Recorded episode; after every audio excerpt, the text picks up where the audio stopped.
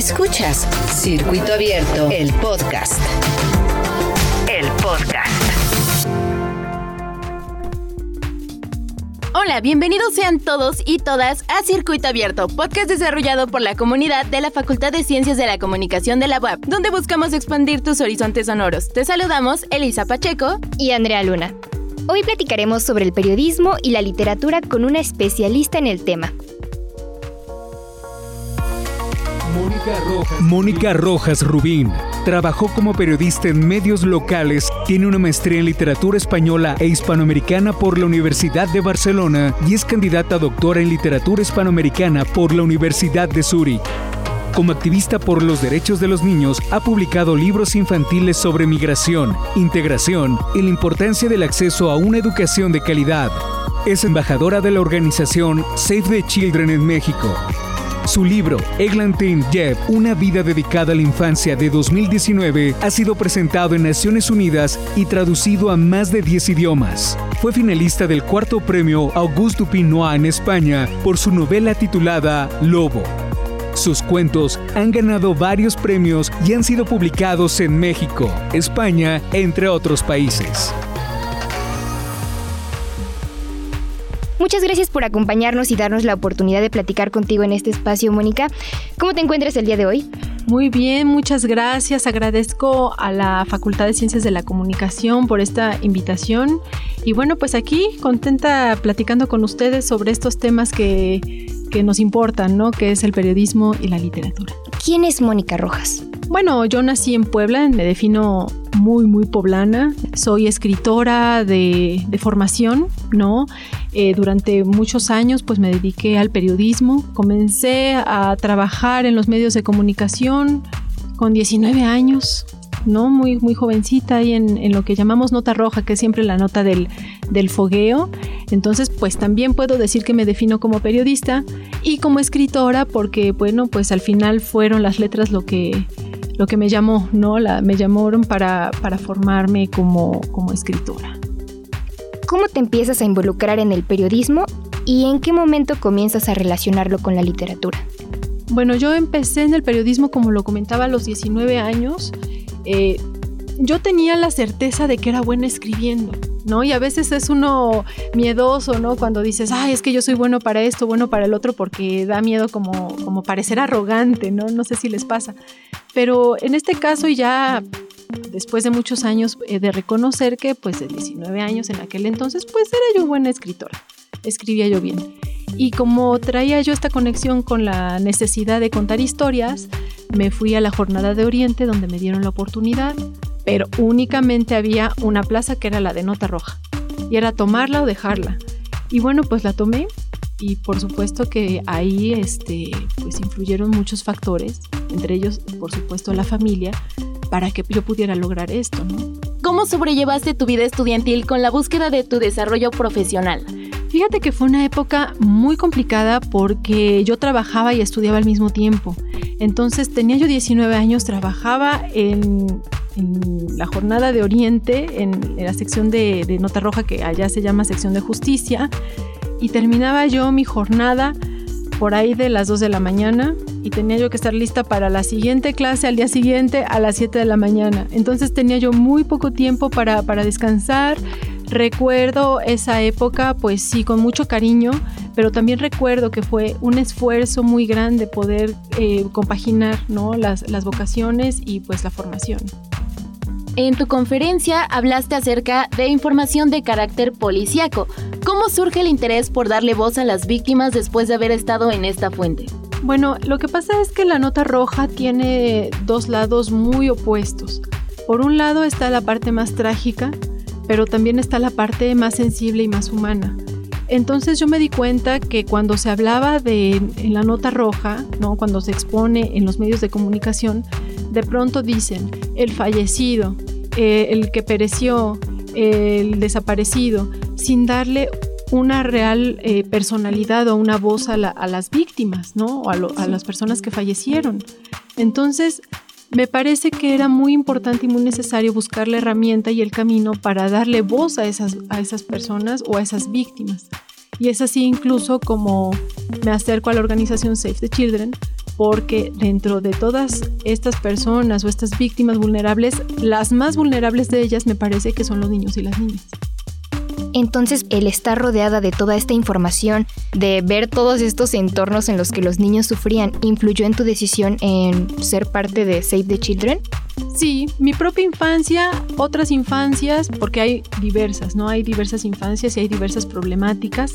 Y ese acercamiento y ese contacto con los niños y las niñas me pareció eh, fundamental para la formación de las personas en el futuro, ¿no? Es decir, nosotros cuando hablamos de niños y niñas vulnerables, estamos ya hablando de adultos que van a ser vulnerables y que van a tener sus problemas y van a tener sus cargas eh, de dificultades.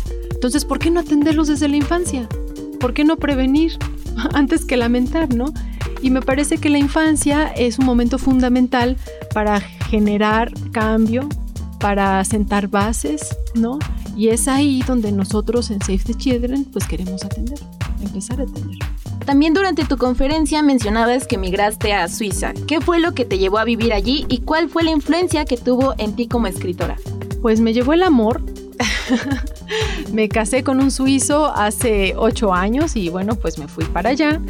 Y bueno, pues sí ha servido muchísimo porque es como ver la realidad desde el helicóptero. Entonces, ya no nada más se ve esta parte que es Puebla, ya no se ve únicamente eh, el espacio como aldea, sino que se puede eh, hacer un poco más grande la visión al respecto. Entonces yo puedo decir que ver mi realidad desde una perspectiva más, más eh, distanciada de, mi entorno me ha servido para escribir. Algo que también mencionabas durante tu conferencia es sobre la importancia que tienen los idiomas. Me imagino que ahora que tú viviste la experiencia de haber estado en Suiza y haber pues tocado más de frente esta problemática, eh, ¿considerarías que sí es un factor muy importante esta parte de los idiomas? Sí, yo creo que es parte importante sobre todo porque estamos hablando de un mundo cada vez más globalizado y más conectado. Y eso también genera problemas, pero también muchas oportunidades. Entonces, eh, me parece muy importante recomendar a los jóvenes pues que se acerquen a este aprendizaje continuo porque además eh, aprender un idioma pues ayuda a ejercitar la mente. Entonces pues siempre vamos a estar ganando. Entre más idiomas aprendamos pues mucho mejor será y más oportunidades tendrán. Al haber estado en Suiza, más que nada has tenido otra percepción de lo que es la vida, ¿no? ¿Cómo tú abordarías esto? ¿O qué es lo que nos podrías decir acerca de, esto más que nada? Bueno, les voy a contar una anécdota y yo con esto voy a contestar a tu pregunta. Cuando yo eh, me mudo a Suiza, me llevó una hija de cuatro años de edad.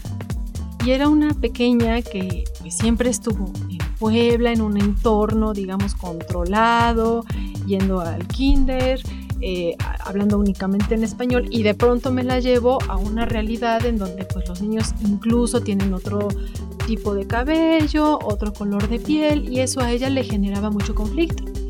Y entonces a través de esta experiencia ella y yo escribimos un libro que se llama La Mariquita Azul, que es un libro que habla sobre migración y habla sobre este choque cultural que muchos tenemos, no únicamente cuando nos mudamos de país, sino cuando eh, pues cambiamos de escuela, en todos lados.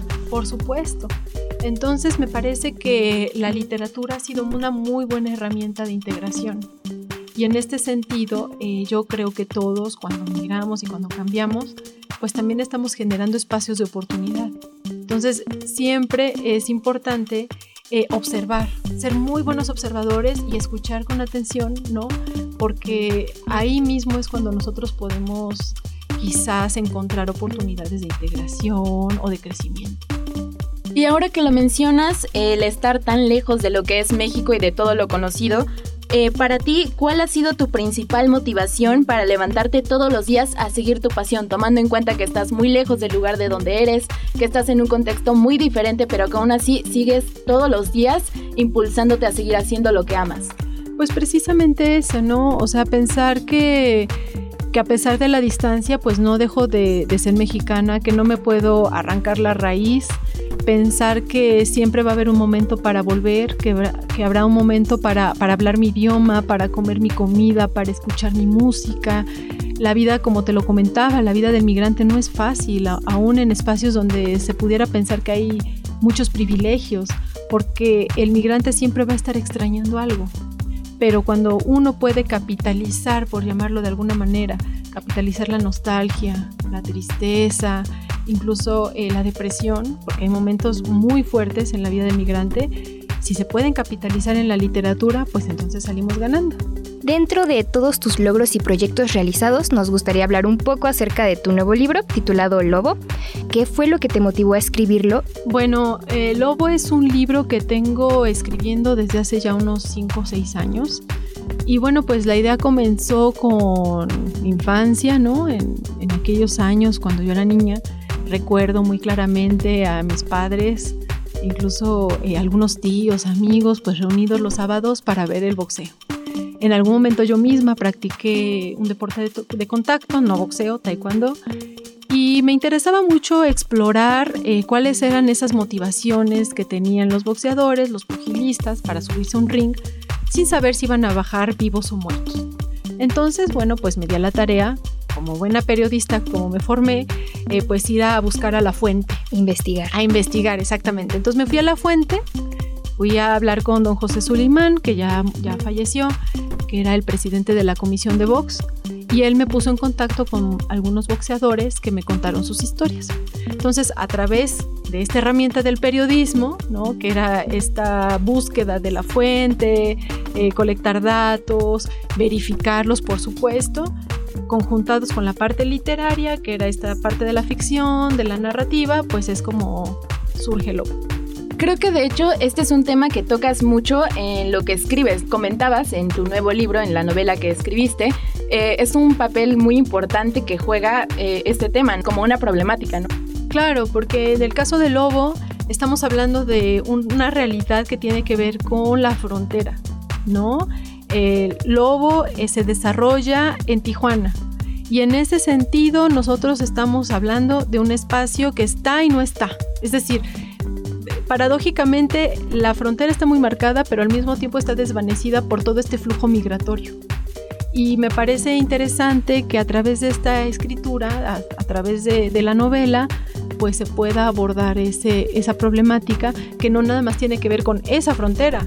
Hay líneas divisorias incluso en las universidades, en el salón de clases, en cualquier espacio hay líneas divisorias. Explorar esas líneas divisorias. Nos gustaría rescatar un concepto que creemos que fue bastante importante en tu presentación, el miedo.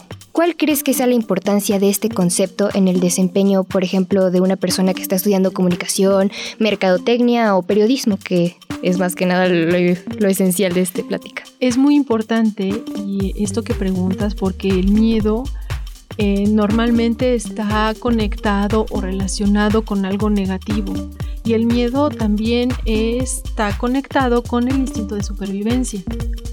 Las personas que tienen miedo ¿no? al abismo, al mar, está protegiendo su propia, su, persona, ¿no? En el caso del periodismo me parece que, debe haber una línea fina, ¿no? Eh, pero también divisoria respecto al miedo que te paraliza y el que te conduce a tomar decisiones.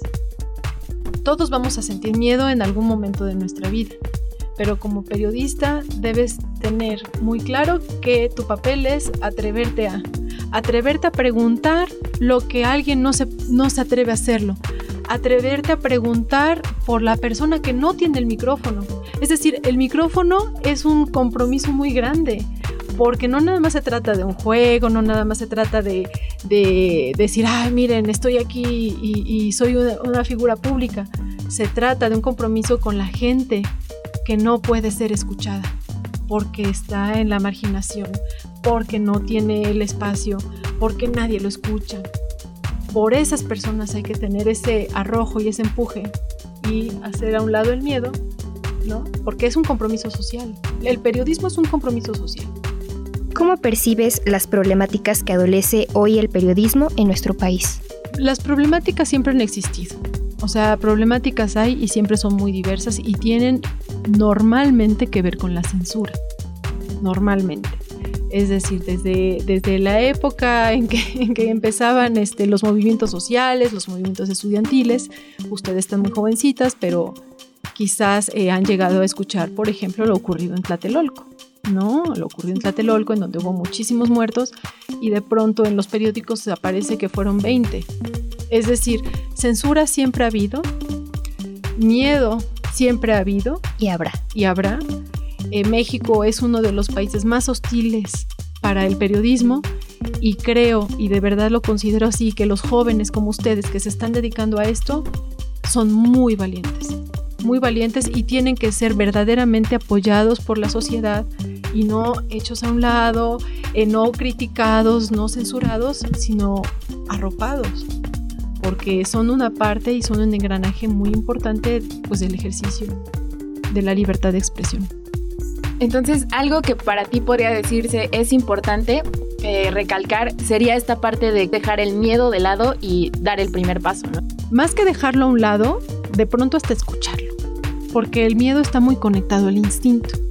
Entonces nosotros tenemos un instinto que nosotros de pronto podemos llamar como la corazonada, el no me late, escuchar el instinto, ¿no? Cuando él te avisa que por aquí no es, por aquí no es. Y yo creo que más que satanizar, ¿no? Este concepto del, miedo, me parece que más relevante sería conectarlo al instinto de supervivencia, que por supuesto es parte fundamental del ejercicio de los periodistas.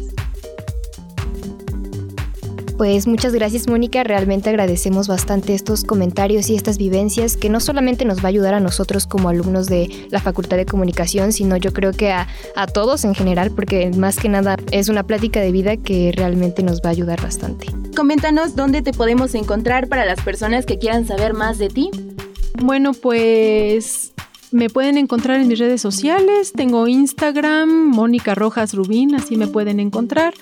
Y en Twitter como Rojas Escritora. Va a ser un placer siempre que, me escriben. Es muy grato pues tener conexión con, con los y las lectoras y las personas que están escuchando este podcast. Justamente va relacionado con nuestra siguiente pregunta y es ¿cuál sería un consejo que le darías a todas las personas que como nosotros apenas empezamos en este camino de la comunicación? Que sean muy valientes, que sean muy valientes, que sean además muy agradecidos con, con los y las periodistas que abrieron brecha. Esto que ustedes están haciendo y a lo que se van a dedicar es resultado de muchos años de lucha, de un lado, del otro. O sea, no importa de qué sector o de qué segmento ustedes estén, eh, digamos, este, conectados con, ¿no? A veces tenemos un favoritismo, eh, hablamos de la objetividad del periodismo y eso es bastante complicado de, alcanzar. Pero me parece que los jóvenes que ahora lo están haciendo son sumamente valientes, aún sabiendo las cifras de, periodistas que son coartados en su libertad, que son desaparecidos, que son asesinados, ustedes se lanzan a este mundo. Vaya, ustedes son los héroes, son los héroes. Pues muchas gracias Mónica, realmente agradecemos bastante estos comentarios y estas vivencias que no solamente nos va a ayudar a nosotros como alumnos de la Facultad de Comunicación, sino yo creo que a, a todos en general, porque más que nada es una plática de vida que realmente nos va a ayudar bastante. Coméntanos dónde te podemos encontrar para las personas que quieran saber más de ti. Bueno, pues me pueden encontrar en mis redes sociales. Tengo Instagram, Mónica Rojas Rubín, así me pueden encontrar. Y en Twitter como Rojas Escritora. Va a ser un placer siempre que, me escriben. Es muy grato pues tener conexión con, con los y las lectoras y las personas que están escuchando este podcast. Oye, Mónica, ¿y dónde podríamos conseguir tu nuevo libro?